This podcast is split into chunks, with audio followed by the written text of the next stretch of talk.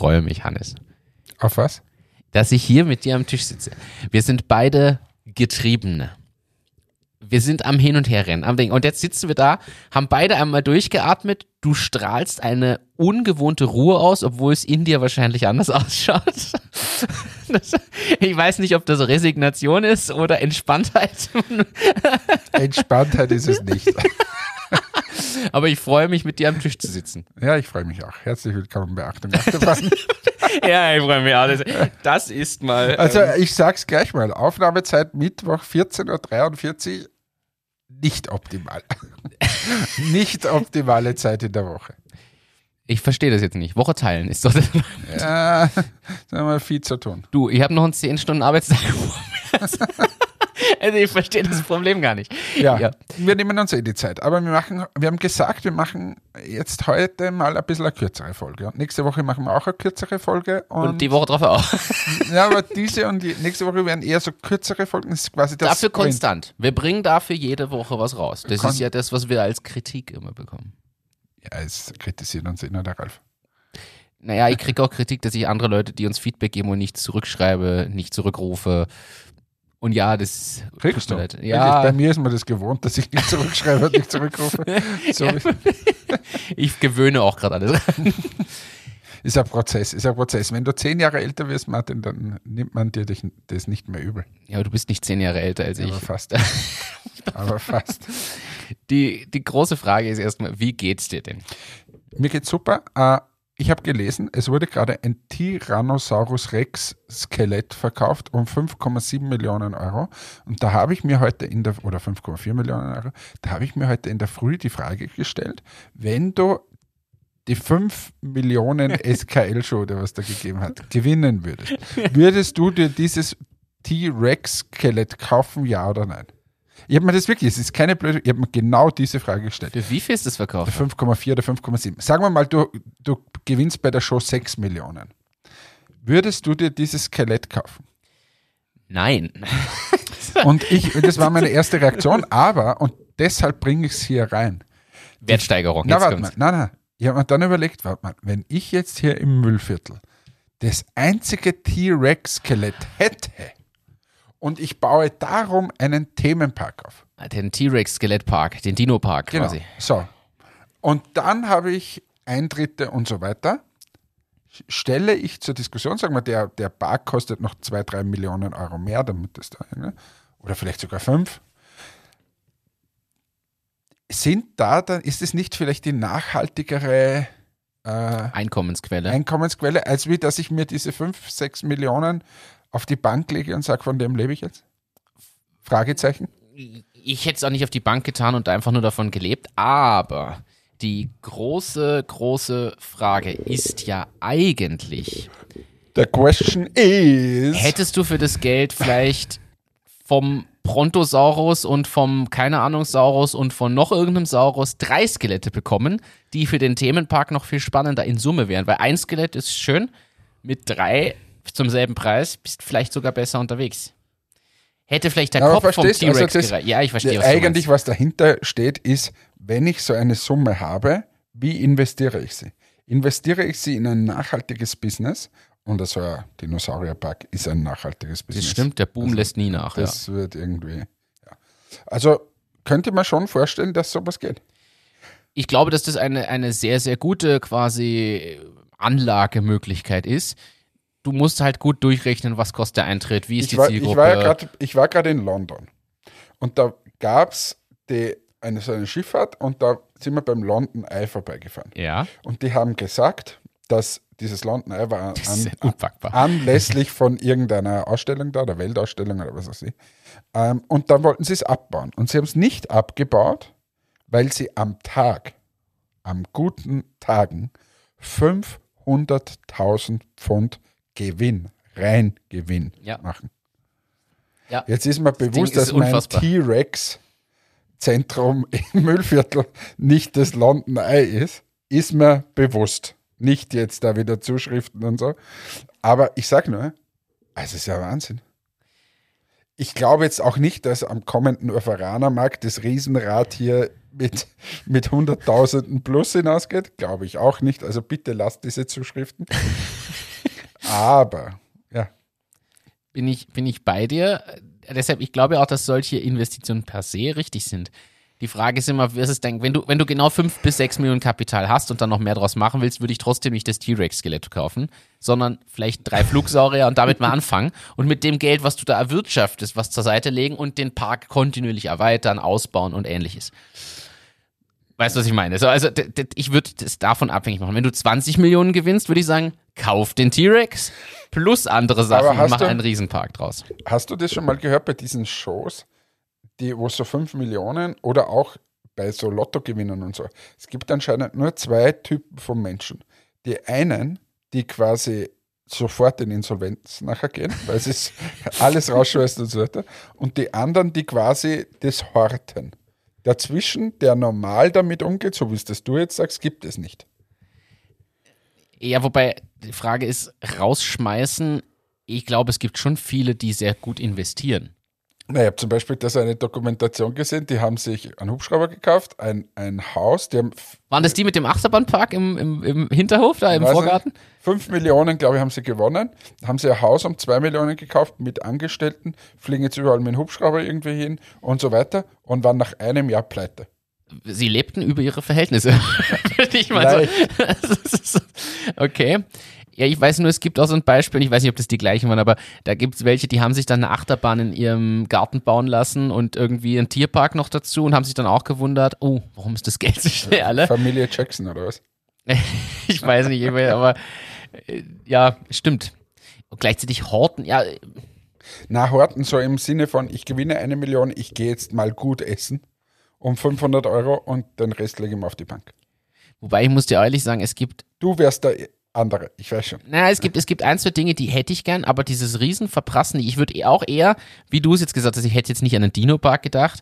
Ich würde halt, keine Ahnung, eine Weltstation, Weltraumstation bauen. Nein, aber ich würde schon überlegen, was kann ich gewinnbringend machen. Ich würde ein paar Immobilien kaufen zum Vermieten, vielleicht so in Skigebieten, die aber nämlich noch nachhaltig halten. Also so Gebiete, wo man sich denkt, ja jetzt ist, ist ein schönes Skigebiet, wo wir aber wissen, wenn man die Klimaveränderung im Blick behält, dass in zehn Jahren nur noch da Ski gefahren werden kann, musst du ja jetzt dort investieren. Jetzt eine Wohnung kaufen, weil die in zehn Jahren ist der Preis ver verzichtfacht. Ganze, ganze, super Anlage. Empfehlung. Absolute Empfehlung. Was gibt's noch so für Trends, die sich weltweit bedingen? Du, Guck mal. Hausboote in Gegenden, wo man denkt, da ist ja jetzt kein Wasser. In 20 Jahren, wenn die Niederlande überflutet ist, ist auf einmal keine Ahnung, in Köln ein Hafen. Also ein größerer Hafen Das als heißt, jetzt. Du, du redst jetzt, du redst jetzt zur, zur Hausbootinvestition in Köln. Zum Beispiel. Und platzierst dort auf einem Grundstück, wo man denkt, ist ja gar kein Wasser hier. Aber in zehn Jahren, ich sag dir, auf einmal. Ah, In zehn Jahren auf einmal lassen sie dich wieder aus der Klapse raus. Wenn du jetzt, stell dir mal vor, du fährst zu so einem Rewe-Markt und am Rewe-Markt stellst du dein Hausboot ab. am Ja. Parkplatz und dann sagen die, ja, aber was tun sie da? Und du sagst, es kommt die Flut. Was ist denn, wenn du investierst in Gebäude, die du so baust, dass sie stabil genug sind und funktionieren, als ob der Eingang eine Etage plötzlich höher ist. Wenn nämlich die Flut kommt, sagst du einfach, ich zieh Und nach bis, oben. Und, und bis dorthin, bis dorthin kannst du nicht ins Gebäude gehen. Na, bis dorthin ist oben Lager und unten ist auch normal. Aber du rechnest einfach damit, unten, das ist irgendwann unter Wasser. Und in dem Moment, wo das aber kommt, ist alles so aufgebaut, dass du einfach alles eine Etage höher schiebst und quasi dann die Anlaufstelle für die Schiffe bist. Vielleicht sollte man jetzt auch in die Entwicklung von leistbaren kleinen Privatbooten investieren. Oder wieder so Autos, die es früher gab, die so gewechselt haben, so Autos, die schwimmen konnten. Hey, ich habe da irgendwas getriggert. Am Mittwoch zum Mittag drehst dir komplett den Fetzen an. Ja, fällt mir gerade. ja, aber stimmt, man könnte sich überlegen, was in der Zukunft mehr gebraucht wird. Ich habe zum Beispiel gehört, dass äh, die Klimaanlagenindustrie, jetzt weiß ich nicht wo, aber ich glaube, nur in Europa jede Sekunde eine Klimaanlage verkauft. Oder mit dem rechnen sie. Jede Sekunde? ja, mit dem rechnen sie wegen aufgrund dieses Anstiegs der. Temperatur. Oder war es Welt? Na, weltweit wäre zu wenig wahrscheinlich. Aber Jede Sekunde eine Klimaanlage. Ja. Ja. aber irgendwann hat ja jeder eine.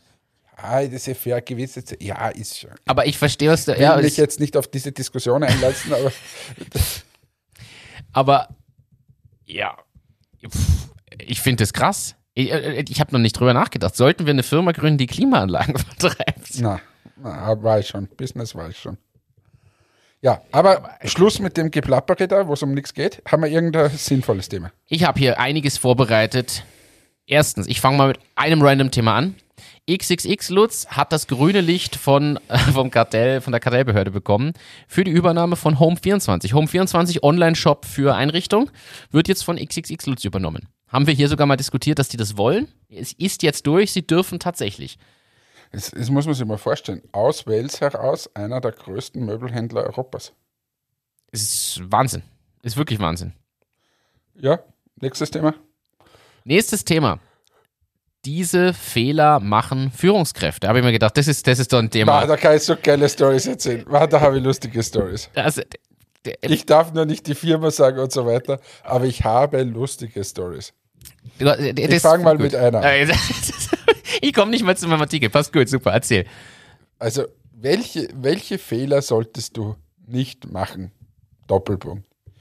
Wenn du ein Sparprogramm in der Firma ankündigst, einen Black Friday machst, indem dass du an einem Freitag 40 Leute rausschmeißen lässt über die Firma und das so funktioniert, dass du die Führungskräfte sagst, hier schmeißt ihr alle raus und die werden nacheinander in die Besprechungsräume geholt und so.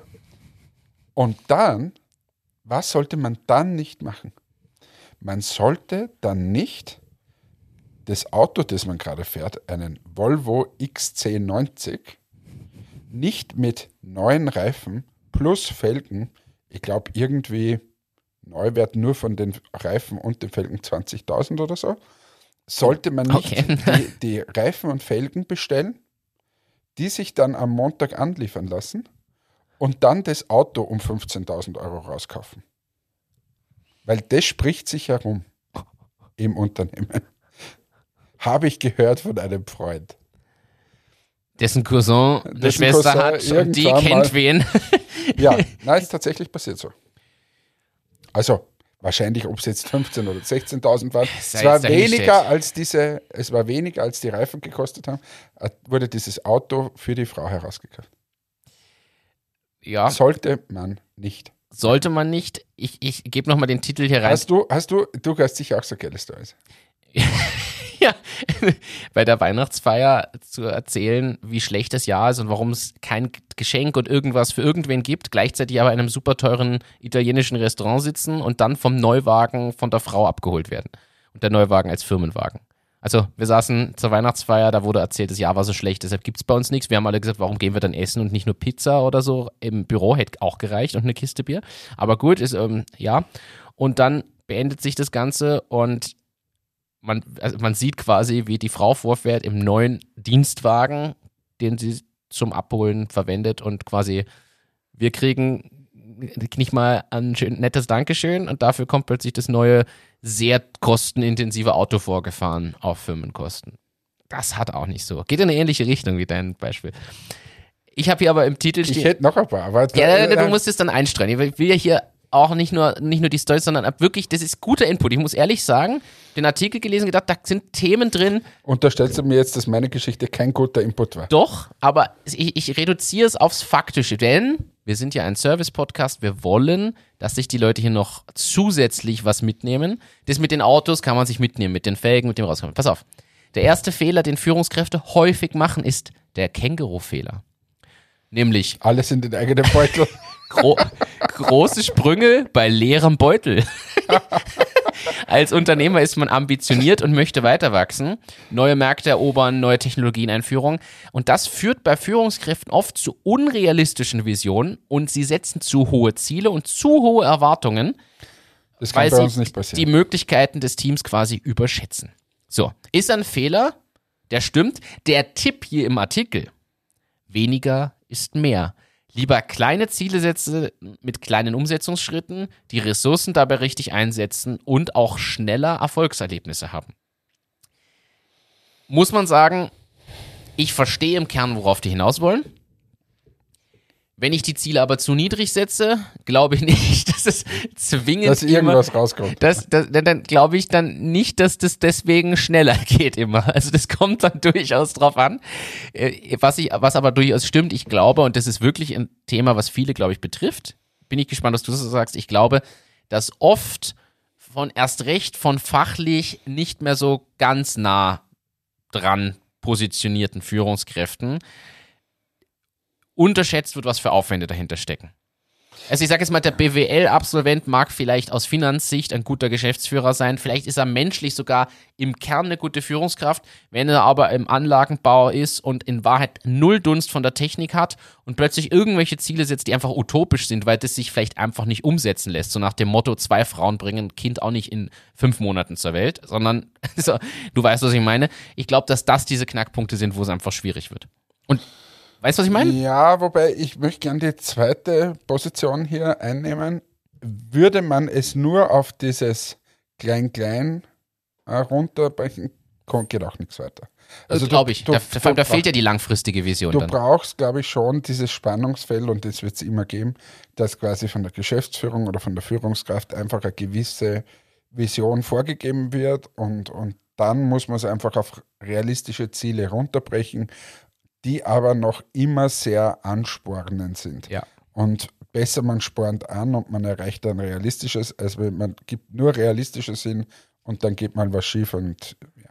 Also Das ich glaub, glaube schon, dass dieses Spannungsfeld gar nicht so schlecht ist. Ähm, ich mache das übrigens auch so. Also ich, ich weiß teilweise, dass ich, dass die, die Forderung von manchen Zielen einfach zu viel ist. Rechne aber insgeheim eh damit, dass es um eine Spur weniger wird. Aber wenn sich alle anstrengen, dann erreichen wir zumindest das, was ich irgendwie erreichen muss. ist vielleicht der Kernfehler dahinter, auf den sich das eigentlich bezieht, dass manchen Führungskräften das Verständnis fehlt, dass die Vision, die ich gebe, nicht sofort zu 100% so erfüllt wird, sondern ich sage jetzt nur zu 80% und man aber bereit sein muss, genau wie du es jetzt gesagt hast, das von vornherein einzuplanen und zu akzeptieren. Ich glaube, das ist er. Was sagst du denn zum Robinson-Fehler? Untertitel, alle Am warten auf Freitag wird nicht gearbeitet oder alle warten auf Freitag. ist tatsächlich. Führungskräfte sind oft überfordert und freuen sich auch auf den Freitag und haben Montag schon ein mulmiges Gefühl, wenn sie in die Arbeit gehen. Wo ich mir denke, ja, geht wahrscheinlich vielen so, aber äh, wenn man, also dann macht man was falsch, wenn das ausschließlich, wenn das immer so ist. Es wird immer Phasen geben, die mal so und mal so sind, aber wenn es nur so ist, ist halt auch schwierig. Du, du überlegst gerade, wie kannst du das jetzt in eine Geschichte verpacken? Nein, hier ist ja das Thema, man soll mal einen Perspektivenwechsel einnehmen und sich auch mal rausnehmen aus dem Thema. Das haben wir hier schon oft gesagt. Einfach mal rausnehmen aus diesem Operativen von Tag zu Tag, damit man die Zeit hat für was Strategisches. Ich empfehle da zum Beispiel eine Hütte in der Steiermark. Kann ganz gut sein, da mal zwei Tage auf strategischer Ebene ein paar Dinge sich zu überlegen. Müssen wir eh wieder mal fahren. Aber du hast nie Zeit. Wer ist denn jetzt, wo bist du? Kanada? Vorher jetzt äh, London? Du bist nächste Woche in Kanada. Ja. Aber wie wäre es, wenn wir mal so im Sommer Zwei Tage Kanada? zwei Tage, egal, Mallorca. Ja, bin ich dabei. Das sollten wir machen. Ja, du lädst ein zum Strategie-Meeting. Nach Mallorca. Ja, wieso nicht? ja. Da nehmen wir sich raus. Perspektivwechsel. Ja, ich schaue gerne an den Grund eines Eimers. Dann ist natürlich noch der Sausage-Fehler. Die Wurst. Alles ist wurscht und jeder gibt seinen Senf dazu. Ich finde die Titel super, das ist, gefällt mir. Und ja, es geht darum, dass Führungskräfte teilweise nicht andere Grenzen lassen, sondern du sitzt in einem Meeting, es ist eigentlich alles besprochen und die Führungskraft bildet sich ein, unbedingt selbst auch noch was zu dem Thema ergänzen zu wollen, was null Sinn oder Ergänzung mehr hat oder nur damit sie gut dasteht als Führungskraft. Und das scheinbar ja ihr Beitrag war, wo man auch sagen muss, hey, wenn jemand eine gute Idee hat und alles sagt, sage ich doch auch, hey, perfekt, genauso machen wir es. Da brauche ich doch nichts mehr ausführen. Ergänzen. Weißt du, was ich meine? Mhm. Wie handhabst du das? Ich will immer das letzte Wort haben. Nein, ich bin auch so ein Quatscher, leider. Ja. Wobei ich schon glaube, dass. äh, Inhaltlich, du, du reicherst es ja inhaltlich an oder hinterfragst nochmal irgendwas ja, oder erweiterst es. Ja, aber ich kann natürlich extrem gut leben, wenn wer eine super Idee hat. Das ist mir immer das Liebste. Also, Ich habe hier noch, ich habe hier noch zwei Fehler. Der, der, den letzten möchte ich mir wirklich zum Schluss aufheben. Ich habe hier jetzt noch den Friedhofsgärtner-Fehler. Viele Leute unter sich, aber zu keinem einen richtigen Kontakt. Na, was ist denn das für ein Scheiß wieder? Also wenn du zu große Teams hast, mangelt es an Kommunikation und du hast einfach wenig Ahnung und dadurch leidet auch die Führung. Wir wissen, Kommunikation und Führung hängt eng zusammen. Aber der letzte, da, da kommen noch mehr, aber ich mache jetzt mal den als letzten. Der gefällt mir nämlich. Denke mir, wieso Fehler? Es muss das nicht so sein. Der Zitronenpressefehler. Mit genügend Druck lässt sich immer noch etwas herauspressen. Nur unter Druck entstehen Diamanten. Ich wusste das jetzt. Also ich verstehe den Fehler da nicht. Funktioniert ja. Ja, ich glaube, es muss, es muss immer äh, beides. Also aus dem Alter kann ich da erzählen, wir machen jetzt gerade bei Matix innerhalb von zwei, drei Wochen drei riesengroße Aufträge im Lager. Also ja. Riesengroß ist riesengroß. Ähm, der ein, ein Auftrag davon sind neun Sattelschlepper zum Beispiel. Das wird verpackt und alles mögliche. Also in unserem Lager ist gerade richtig Druck äh, im Kessel. Das klingt wirklich nach viel. Und ähm, da war so, gestern hat es geregnet, ich war unterwegs, hatte dann Videokonferenz im Auto und so. Und es hat mich auch schon richtig, ich war schon richtig K.O. Ja. Bin dann ins Lager gefahren und wollte mal reinschauen, wie es der Mannschaft geht und ja. Und bin in dieses Lager gegangen und habe mir gedacht, boah, irgendwie ein bisschen eine drückende Stimmung. Halt. Also weil es einfach so. Die Leute ist, haben das gar nicht so gesagt. Dann bin ich zu unserem Biller rübergegangen, habe irgendwie Süßigkeiten gekauft und, und so, was das so Gebäck und was ist der Kuckuck alles mit Getränken und habe diesen Sack dann genommen und habe ihn ihnen hingestellt und gesagt, hey, das ist eine kleine Aufmunterung jetzt am Nachmittag und so. Und haben sich natürlich alle gefreut und so weiter. Und natürlich ändert das nichts an dem, dass wir richtig, richtig hackeln müssen derzeit. Ja.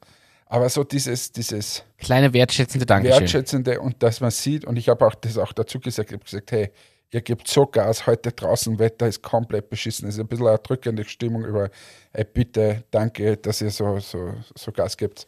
Und das, glaube ich, ist am Ende des Tages in der Führung wichtig, weil dann dann wissen die Leute, dass man es zumindest sieht, was da gerade passiert. Finde ich ein schönes äh, Schlusswort und Beispiel zu diesem ganzen Thema. Ich Zum Thema Friedhofsgärtner. Nein, aber ich glaube auch, ich glaube auch dieses Druckthema, ich glaube, das braucht es immer wieder. Auch diese Kurz-Deadlines, die man irgendwo mal setzen soll, jetzt muss das mal fertig werden, solange es quasi eine Art Wellenbewegung ist. Weil dann haben auch alle die Motivation oder Kraft, es wieder ja, es muss auch, ich habe heute zum Beispiel, es war gestern im Lager, heute in der Früh habe ich unsere äh, Tricks aus dem Lager, äh, die das Ganze da drüben schupft, äh, ge getroffen und habe ihr gesagt, geil Trixie, jetzt ist gerade richtig viel, aber jetzt, jetzt wird es dann gut, wenn wir mal zwei, drei, vier Tage haben, wo es vielleicht mal nicht so stressig ist, dass man wirklich alles irgendwie rausbringt. Und auch das, weißt dass man, dass man akzeptiert, dass es nicht immer 130 Prozent ist. Es geht einfach nicht. Ja. Und das ist auch so, wenn, oder ich versuche das einfach spüren zu lassen und fahre eigentlich nicht so schlecht damit. Ich frage mich aber gerade, wo du das sagst, ist das vielleicht eine Liste, die man eigentlich erweitern kann und sagen, diese Fehler machen Investoren und Business Angels? Ich glaube, viele machen nämlich diese hier genannten Fehler, die hier auf Führungskräfte bezogen sind, die es dort genauso gibt. Aber aus meiner Sicht kann das doch genauso ein Fehlerpool sein. Denn indirekt sind jetzt nicht direkte Führungskräfte, aber Business Angels, Investoren sind ja schon in einer ähnlichen Rolle auf Sicht jetzt auf die Unternehmensführung dann wiederum, wie die Unternehmensführung auf die Mitarbeiterinnen und Mitarbeiter. Ist es, sind da nicht Themen dabei, wo man sagen muss, jetzt auch aus unserer eigenen Erfahrung, dass das Themen sind, die man selber eigentlich gut fände, vieles davon zumindest, wenn das ein bisschen anders liefe und wenn man es jetzt mal ganz plakativ sieht, ich will jetzt nicht hier alle über einen Kamm scheren, aber mal rausgepickt, die Fehler in Anführungszeichen, die man vielleicht dort sieht oder erlebt hat schon im Laufe der, der vielen Jahre. Sind da nicht Themen dabei, die genau auf das gehen? Nämlich auch jetzt dieses Druckthema, Zitronenpresse-Thema, Kommunikationsthema, all diese, diese Geschichten. Ja, weil es halt einfach wieder die Ebene darüber ist. Also äh, wurscht, ob jetzt Investoren oder Gesellschafter oder was auch immer. Ich glaube, man muss irgendwann mal erkennen, dass die Hierarchie irgendwer eher was mit Verantwortung zu tun hat und wer hat das letzte Wort sozusagen oder hat, übernimmt dann die Verantwortung. Aber in der täglichen Arbeit Ja, was bringt denn das? Also natürlich muss jeder miteinander arbeiten und tun und schaffen. Und es geht nur gemeinsam. Wenn man da immer glaubt, na, von der einen in die nächste Ebene kann man irgendwas schaufeln, das funktioniert also in meiner Welt nicht. In großen Unternehmen wird es eh so gemacht, aber deshalb ist ja auch die Kultur in großen Unternehmen teilweise furchtbar. Also. Das stimmt. Hast du noch eine lustige Geschichte und Anekdote, die da, die du da irgendwie zu einem dieser Themen. Nein, das ist nicht lustig und drum. Ah, okay. Das ist Weil es ist eher traurig. Ja, das stimmte tatsächlich. Das, ja. Da habe ich ein paar, ein paar, Geschichten noch, die so eher traurig sind. Weißt du, was machst du in der, der Geschäftsführung nicht oder so? Aber da gibt's. Sollen wir da mal die Top 3 irgendwann machen? Können wir mal die Top 3 machen. anderes, ganz anderes Thema. Hast du von Truth GPT schon gehört? Sind das schon wieder? Truth GPT der Chat-GPT-Konkurrent, der jetzt von Elon Musk kommt. Ich habe mir gedacht, das ist jetzt XAI oder so. Ja, das ist dieses Unternehmen, aber er plant Truth GPT, hat er als Arbeitstitel jetzt äh, so genannt. Äh, das XAI ist der Firmentitel, denn er möchte eine KI schaffen, die nur auf Wahrheitsfindung aus ist. Denn er ist der Meinung, dass ChatGPT zu viel Falschinformationen, Fehlsachen etc. gibt. Er möchte äh, dieses in Anführungszeichen, Zitat, schwerwiegende Risiko für die Menschheit entfernen. Und das ist so, wie der Donald Trump sagt, er macht Social Truth, oder wie heißt das? Genau. Äh, aber das hier halt auf KI-Basis. Die haben alle so einen Knall. Also irgendwie schön langsam ist es wirklich schon so unerträglich, diese, also der, der Musk stolpert auch über sich selbst. Ja, es ist zu viel und auf, also wobei er als Person wird noch immer gehypt. Es gibt jetzt zwei Lager, habe ich das Gefühl. Ich glaube, für die einen sind diese totalen Fanboys, die alles cool finden, was er macht, die anderen sind die Hater. Ich habe das Gefühl, dazwischen gibt es noch uns beide. Mir ist es wurscht, ja. Aber ansonsten, ja, es ist, wird schon ein bisschen, ein bisschen. Wie viel. geht's in Tesla jetzt eigentlich? I don't know. Gib mal ein Google Tesla Aktie. willst, du, willst du weiter shorten oder äh, haben wir hier, ja, im Mittelfeld von dem, wo sie schon mal war. Also abgefallen. Abgefallen im Hinblick auf zu vor einem Jahr deutlich um die Hälfte halbiert. Ja, aber und das musst du auch. Drittel und Hälfte jetzt würden natürlich die, die Fanboys wieder sagen, ja, aber immer noch viel, viel mehr wie so und so. Und die äh, Hater würden Immer sagen, noch deutlich mehr als vor drei Jahren. Muss man, muss man klar so sagen. Ja. Aber das ist halt, ja. Aber jedenfalls Tesla, dieses Spielzeugauto, ich bin auch gespannt, ähm, wie es dort eigentlich weitergeht. Weil je mehr von den großen Autobahnen da einsteigen oder die Chinesen und so, umso schwieriger wird es für die eigentlich. Aber ja, egal. Was haben wir denn noch für ein, ein Thema? Moment, ich schreibe das auf so. Wir haben noch ein Thema. Ähm, jetzt kommt, jetzt kommt ein Thema da. Das, ich hab, das letzte für heute. Ich bin irgendwie so müde. Okay. Ein Thema und jetzt wirst du gleich. Oh, jetzt wirst du gleich auszucken. Wir haben dieses Thema nämlich tatsächlich die letzten Wochen mehrfach diskutiert und auf einmal lese ich jetzt frisch diesen Artikel, vor zwei Tagen rausgekommen. Banken drehen massiv an der Spesenschraube. Kontoführungsgebühren, Bankomatabhebung, Zahlungen, Daueraufträge und ähnliches. Die Kosten bei Banken sind im Vergleich zum Vorjahr momentan im Durchschnitt um 10,6 Prozent gestiegen innerhalb von einem Jahr 10,6 Prozent nur für die Kosten. Ich rede hier noch nicht von bestimmten Zinsen und sonst was. Das ist separater noch zu. Hier geht es nur um die Bankspesen, die man hat. Die direkten Kosten, die mit allem, was man bei der Bank macht, zusammenhängen. Fängt bei der Kartengebühr an. Ja, ja, aber jetzt, jetzt mache ich es also, einfach. Ey, eh, eh, also, du kennst ja meine Meinung dazu, aber jetzt nehme ich eine andere Meinung mal ein. Ich meine, die haben auch die Inflation gehabt, die haben auch mehr zahlen müssen für deren Leute und so weiter ich stelle dir die Frage, die ich, die ich neulich schon mal ganz provokant gestellt habe, warum haben Banken noch so viele Leute? In Zeiten, wo es Anbieter gibt, die nur noch eine Art Software haben, die alles automatisiert, und ich spreche davon Revolut, von N26 und ähnlichen, gibt es ja zum Glück immer mehr. Warum brauche ich noch so viel Personal. Und wenn man sich dann die Öffnungszeiten von Banken anschaut, graust einem nämlich. Also da ist so 10 bis 14 Uhr und ich frage mich ja, wo na, sind, also das eh, eh, nochmal, aber jetzt rein, sagen wir, du wirst jetzt Bankmanager und hast gerade die Kollektivvertragsverhandlungen gehabt und die steigen. Und du musst, bist dafür verantwortlich, dass du mehr Gewinn machst. Und von dem kriegst du dein Gehalt gezahlt. Du musst natürlich die Kosten erhöhen. Ja, und genau Also das die- die passiert. Umsetzung. so, das Gute an der Sache ist ja, jetzt steigen die Kosten, die Kosten, die Kosten und irgendwann wird dann der Konsument sagen, du pass auf, jetzt zahle ich für eine Bankomatkarte im Monat schon das und bei N26 zahle ich es nicht.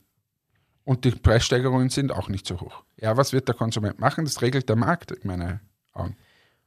Ich, ich, ich, grundsätzlich liebe ich diese Aussage, das habe ich letzte Woche ja schon gesagt. Ich bin der Meinung, der Markt müsste Da, viel da mehr haben wir von das allein regeln. Thema Kebab gehabt. Genau. Und ich bin auch dafür, dass der Markt das regelt.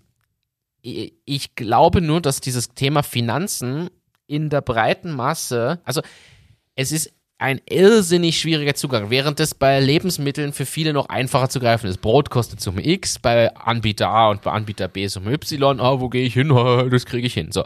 Ich glaube, viele wachsen auf bei einer Bank, wo sie durch ihre Eltern sind und, und sind ihr Leben lang bei dieser Bank und kennen die Beraterin, den Berater wahrscheinlich seit sie Kind sind und den Nachfolger und so. Das ist so, das ist, und ich glaube, dass da eine irrsinnige Vorsicht herrscht, wo liegt mein Geld, wo ist mein Ding und dadurch ist die Wechselbereitschaft für sowas viel zu gering, die Angst viel zu hoch. Und ich glaube, dass man da viel aktiver aufklären müsste. Was gibt's noch?